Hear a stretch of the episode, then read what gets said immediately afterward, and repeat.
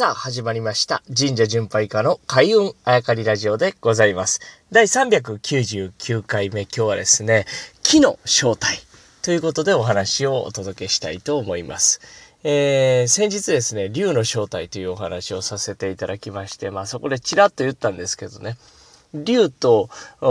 また水とですね、あと木。この三つは大体同じ正体なんじゃないかなと、こう勝手に思っているわけでございます。これはま神社とね、えー神社というか、全国各地を回らせていただいて、まああとは多くの方とお話をさせていただいている中で得た気づきなのかなと自分では思っているわけですが、まず木。これ何かというと、うんまあ大きい木が育つという木もそうですね。で、あとカタカナの木ですね。僕ら、あ日本人がその昔漢字が入ってくる前から音としてこうやり取りをしていた木、まあ毛と言ったりとかしますけど。そして、えー今日のテーマである木ですね。まあ電気とかの木を漢字で使いますが、この木は一体何なのか。というところを正体と目打ちましてお話をしていきたいわけですが、えこれはですね、正体というと実はものではないんですね。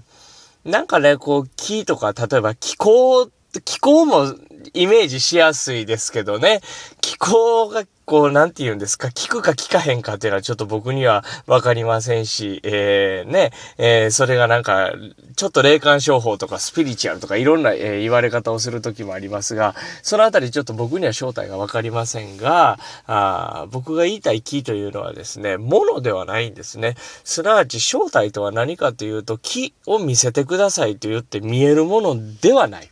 で、えー僕の中ではですね、その、固ま、空、空気は目に見えないから空気と一緒かというと、そういうことではないんですね。木というのは、あーものではなくってですね、概念じゃないかなと僕は思っているんですね。えーそして、仮に物だとするとですね、木というのは動いてこそ意味があるもの。動いてこそというよりかは、今も、この話しているたった今も動いているものを木というんではなかろうかと思うわけですね。だからそれを、どこかに閉じ込めたりとかですね、まあ、温めたり冷やしたりして固めるのかは知りませんが、に取れる状態にしてですね、はい、見せてください。えーと言ってもですね、見えない。つまり、こう、ものではなくて、木という概念なんじゃないかなと、こう、こう、なんていうんですか、理屈付けするわけですね、僕は。えーそして、動いている、動いているものとは何かというとですね、えー例えば、こう、挨拶とかも木に入るんじゃないかなと思って、こんにちはなんて言うと、向こうもこんにちはと返してくれたりとかですね、さよならと言うと、さよならと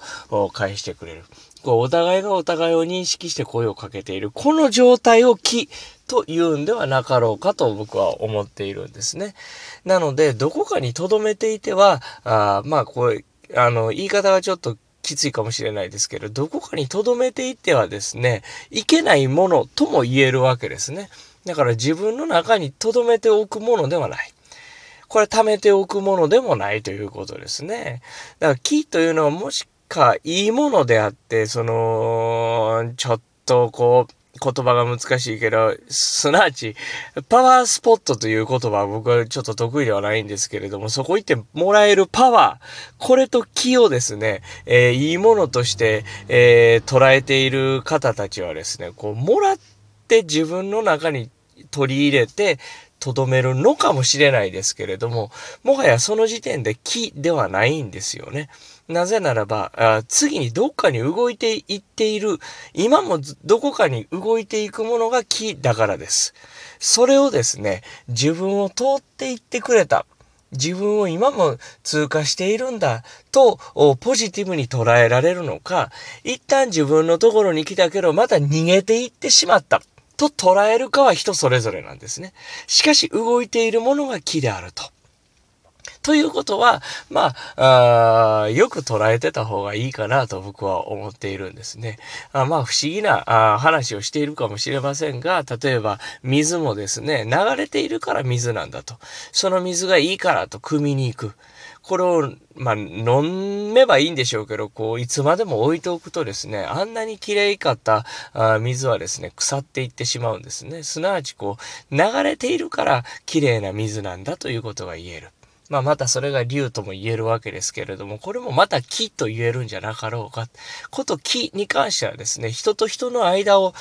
人の中をですね、え、動いているものと捉えることができるんじゃないかななんて思いますね。あとはまあ、生命の中を駆け巡っているものを木と僕は言えるんじゃないのかなと思うわけです。この気候とかですね、例えば、あの、まあお薬の話とかですね、その方面から木を僕は勉強してしてないので、偉そうなことは言えないんですけれども、神社巡拝家が神社を巡った上でですね、木というのはどうかなと思ってこういうお話をする。もしかしたらその、筋の専門家の方たちとお話をすると、もしかしたら割と近い、もう答えに近いものがあるんじゃないかなとも思うわけですよね。じゃああの、巨木の木の中に巡ってる木って何ですか？って言うと水やったりするわけですからね。